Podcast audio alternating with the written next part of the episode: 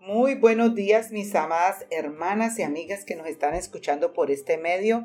Eh, como siempre, cada miércoles estamos subiendo el podcast eh, del artículo escrito el día lunes en la página liliana.yambes.org. Así que les invito a que puedan visitar eh, la página, el blog, donde subo artículos ya escritos que, que por gracia y misericordia he podido realizar en la colaboración con varios ministerios de sana doctrina.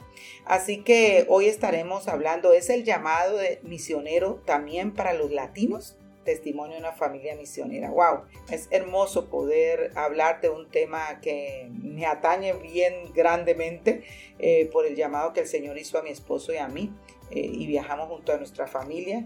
Ya vamos a cumplir 20 años en el campo misionero eh, y este artículo se salió, se realizó en abril 25 del 2017. Por lo tanto, estaré antes de, compartir el, el, podcast sobre el artículo, que tengo que hacerlo como dice el artículo, lógicamente, eh, porque es escrito para otro, otro ministerio, sí quisiera ponerla en contexto de mi vida actualmente. Como le digo, ya eh, voy a cumplir, vamos a cumplir ahora, el primero de julio, 20 años de estar en el campo misionero. Nuestros niños salieron de, de 9, 7 y 5 años y por lo tanto ya hoy somos abuelos. Así que usted sabe que ha corrido y ha llovido.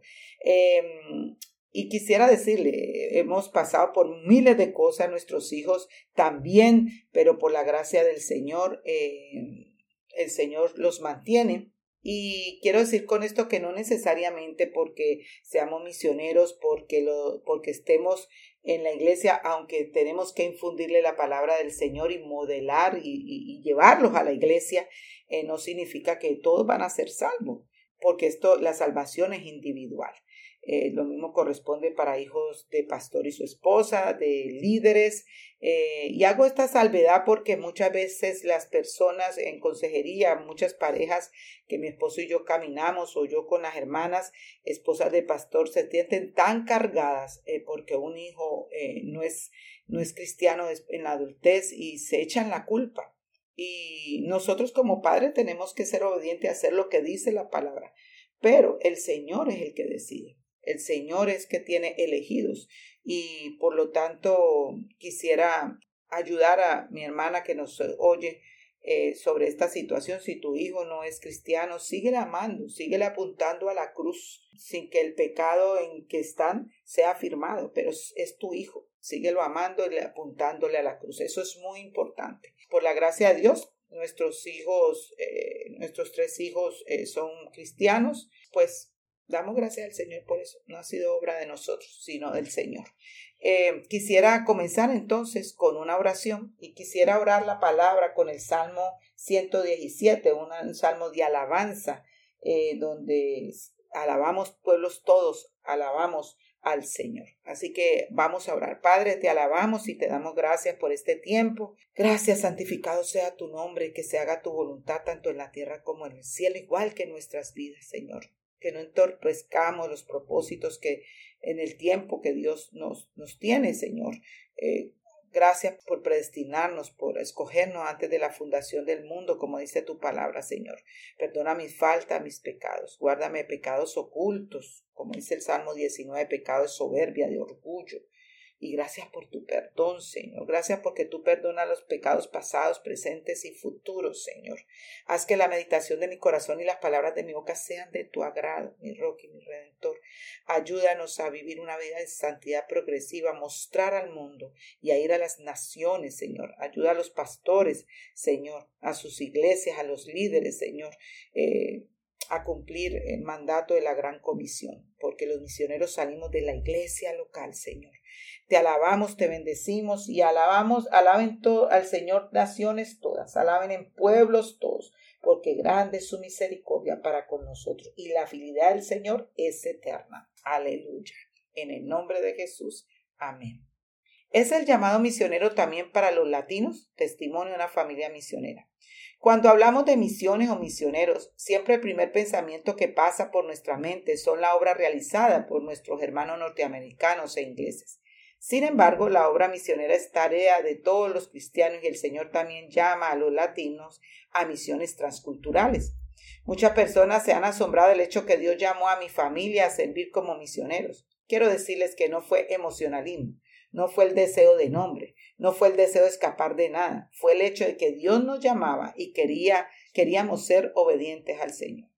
Y lo que has oído de mí en la presencia de muchos testigos, eso encarga a hombres fieles que sean idóneos para enseñar también a otros. Según de Timoteo 2.2. El llamado. Dios trabaja con cada persona y pareja de diferentes formas. En su soberanía Él sabe lo que es mejor para cada individuo, dónde nos puede usar mejor. Creo que a los que Dios ha llamado para una tarea específica han sentido el peso de la responsabilidad de lo que eso conlleva y hasta hemos llegado a dudar de Dios. En la Biblia tenemos ejemplos de Moisés, Jeremías y otros que dudaron. En 1999 yo participaba en un grupo de oración en mi iglesia local y uno de los diáconos nos compartió un día acerca de su viaje misionero abonado en República Dominicana. Él nos contaba sobre la necesidad que había de enseñar a los niños materias básicas de educación y más importante aún la palabra de Dios. Allí comenzó lo que Dios estaba trabajando en mí. Diariamente oraba por República Dominicana y fui adquiriendo amor y deseo de ir a este lugar que no conocía. Hablé con mi esposo sobre mi inquietud de ir por dos semanas en vacaciones, pero no era el tiempo de él. Oré por cuatro años mientras Dios me involucraba en las misiones en mi iglesia, trabajando con la comunidad, con las damas, niñas, jovencitos. Dábamos clases acerca de todos los lugares donde el Evangelio no había llegado. Orábamos por los misioneros y los enviábamos cartas a ellos y a sus hijos y trabajamos con las personas de alrededor de la iglesia ayudábamos a mujeres que sus esposos estaban en la cárcel y hacíamos que sus hijos nuestra labor de evangelización y apoyo. El Día de Acción de Gracias organizábamos con los niños y adolescentes cajas de comida para llevar a los necesitados de nuestra iglesia y personas con las que compartíamos el Evangelio. Tampoco me impuse en el llamado que Dios me había dado, pues estaba consciente que mi llamado como esposo era afirmar el llamado que Dios le haría a mi esposo en su tiempo. Y el Señor Dios dijo, no es bueno que el hombre esté solo, le haré ayuda idónea. Génesis 2.18. El llamado a mi esposo. Después de orar por cuatro años para que mi esposo fuera llamado a las misiones, Dios sobró en su corazón. Él llevaba tiempo sirviendo en el diaconado y como director de escuela dominical. Era capellán en la cárcel mientras mantenía su trabajo secular a tiempo completo, pero finalmente el tiempo perfecto del Señor había llegado. Dios sobró en su corazón con respecto al país, pues yo no había vuelto a mencionar la República Dominicana. Un primero de enero, día miércoles, el pastor decidió abrir la iglesia para un culto en la noche y comenzó hablando sobre el servicio en la iglesia local y más allá de la iglesia local y puso el ejemplo de la necesidad de obreros en Bonao, República Dominicana. Por varios años nuestra iglesia era parte de lo que Dios estaba haciendo allí. Entonces dijo a sus discípulos, la mies es mucha, pero los obreros pocos. Por tanto, rogad al Señor de la mies que envíe obreros a sus mies. Mateo 9, 37, 38. Mi primer campo misionero fue mi casa. Muchas veces pensamos que porque el Señor nos llama a otros países, nuestra responsabilidad como padres pasa a un segundo lugar. La Biblia muy claramente nos habla de la responsabilidad que nos ha dado de enseñar la palabra de Dios a nuestros hijos. Ese es nuestro primer campo misionero. Una familia con testimonio de vida de lo que significa Jesús causará un impacto en el campo misionero. No desatendimos nuestra responsabilidad como padre a nuestro diario vivir el compartir en nuestro hogar con nuestros hijos el mensaje de salvación y con la comunidad en la que Dios nos había llamado. Lo hicimos parte del llamado maravilloso que Dios nos había dado. Asimismo, las ancianas deben ser reverentes en su conducta, no calumniadoras ni esclavas de mucho vino, que enseñen lo bueno, que enseñen a las jóvenes a que amen a sus maridos y que amen a sus hijos para que la palabra de Dios no sea blasfemada. Tito 2.3. Lo que nos pidió el Señor. Hablamos con nuestro pastor, nos aconsejó viajar por un fin de semana y nos dijo que estaría orando por nosotros. Otros líderes se comprometieron a orar por este motivo. En aquel tiempo, nuestros hijos nacidos en Miami tenían nueve Sara, siete Charlie, cinco años Bianca. Vivíamos en casa propia y siempre entendimos que lo que Dios da pertenece primeramente a Él. Después de nuestra visita a República Dominicana, Dios nos confirmó el llamado por medio de nuestro pastor y líderes de nuestra iglesia local. Entonces Jesús dijo a sus discípulos, si alguno quiere venir en pos de mí, niéguese a sí mismo, tome su cruz y sígame. Mateo 16, 24. Periodo de prueba. Cuando uno se dispone a obedecer el llamado Dios, experimenta muchas pruebas de diferentes tipos. Algunos de ellos vienen por medio de críticas de las personas, hermanos que uno ama. Entendemos que la separación de seres queridos hermanos de la iglesia puede ser difícil y muchos llegan a cuestionar el llamado que Dios le ha hecho a uno. No podemos decir que no nos dolió, pero nosotros y nuestros hijos compartíamos un gozo que era inexplicable y muchas veces incomprensible para otros, pero estábamos convencidos que salir al campo misionero era la decisión correcta a tomar para nuestra familia, pues el gozo del Señor es nuestra fortaleza. Venid a mí todos los que estáis cansados y cargados, y yo los haré descansar. Mateo 11, 28. Dios nos dirigió y nos sigue dirigiendo. A pesar que pasamos hambre, enfermedades, momentos de soledad, dolor, decepciones, también vimos la gracia y misericordia de Dios en nuestras vidas. Dios se glorificó en todos estos años de servicio. Servimos dos años y medio con nuestros recursos y una pequeña ofrenda mensual de nuestra iglesia. Después Dios abrió la puerta para servir con la agencia misionera IMB. IMB. Fuimos aceptados y Dios volvió a confirmar nuestro lugar ya que fuimos pedidos por el supervisor de las misiones de, de IMB para que regresáramos a República Dominicana, en eso entonces a la capital. Vimos el obrar de Dios en este precioso país. Cuando el Señor comenzó a dirigirnos a otro lugar, me envió a una reunión a Ciudad de México. Esta ciudad estuvo en mi corazón y en oración diaria, junto con mi familia, cinco años antes que Dios obrara y orquestara el salir a un nuevo campo misionero. Pero cuando Él, el Espíritu verdad, venga, os guiará toda verdad, porque no hablará de su propia cuenta, sino que hablará todo lo que oiga y hará saber que habrá de venir. Juan 16, 13. ¿Qué legado estás dejando? Uno de los legados más hermosos que podemos dejar es el Evangelio y la obediencia al Señor. Es muy importante estar atento donde Dios quiere que nos unamos como familia a lo que Él quiere hacer. Y como ayuda idónea de nuestro esposo podemos ser de bendición o ser piedra de tropiezo a lo que Dios está trabajando en nuestras vidas y sobre todo la vida de nuestros esposos. Nuestros hijos serán impactados en cada instante de sus vidas, con la manera en la que nosotros llevemos nuestra vida con el Señor. Quizás pensaríamos que porque son pequeños no están observando nuestra manera de vivir la vida en el Señor. Ellos son esponjas que están atentos a cada instante de sus vidas. Qué maravilloso que la gracia de Dios y la responsabilidad como padres podamos antes de, de pensar en bienestar económico, carreras académicas, podamos dejar un legado de lo que significa el Evangelio en nuestras vidas como familias.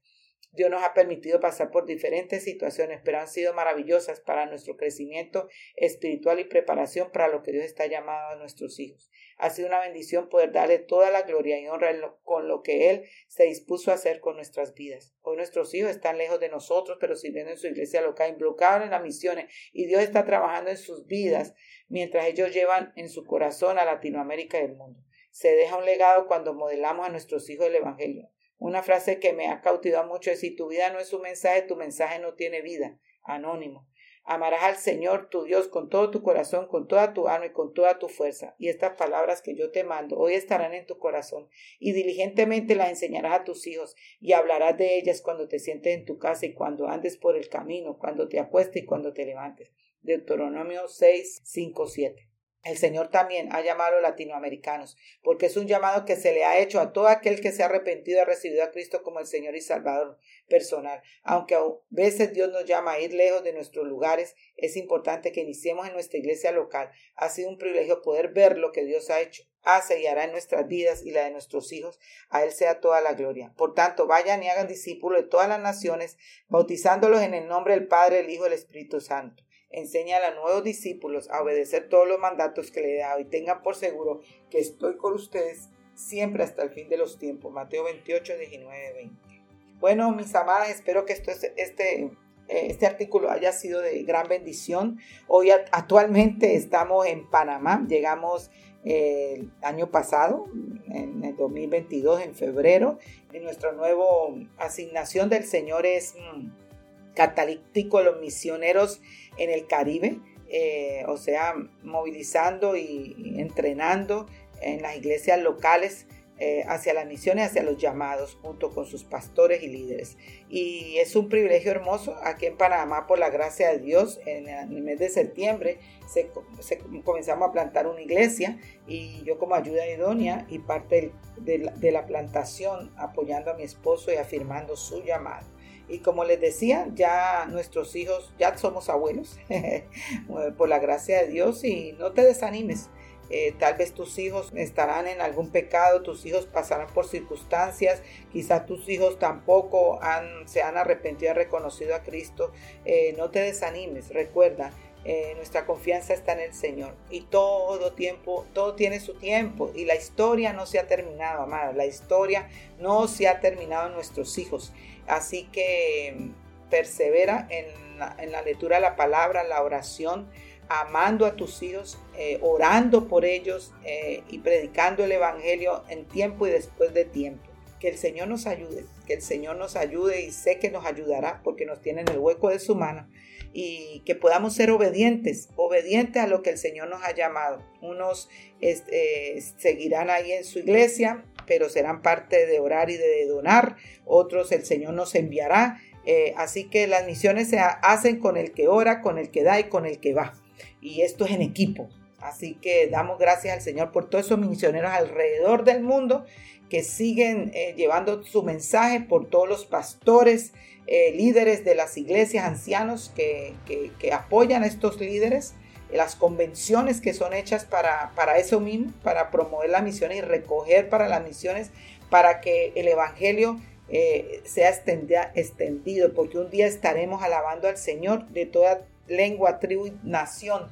Y el Señor no nos necesita, pero nos ha dado esa esa oportunidad eh, de usarnos para su gloria, compartiendo el Evangelio a muchos lugares. Que Dios les bendiga.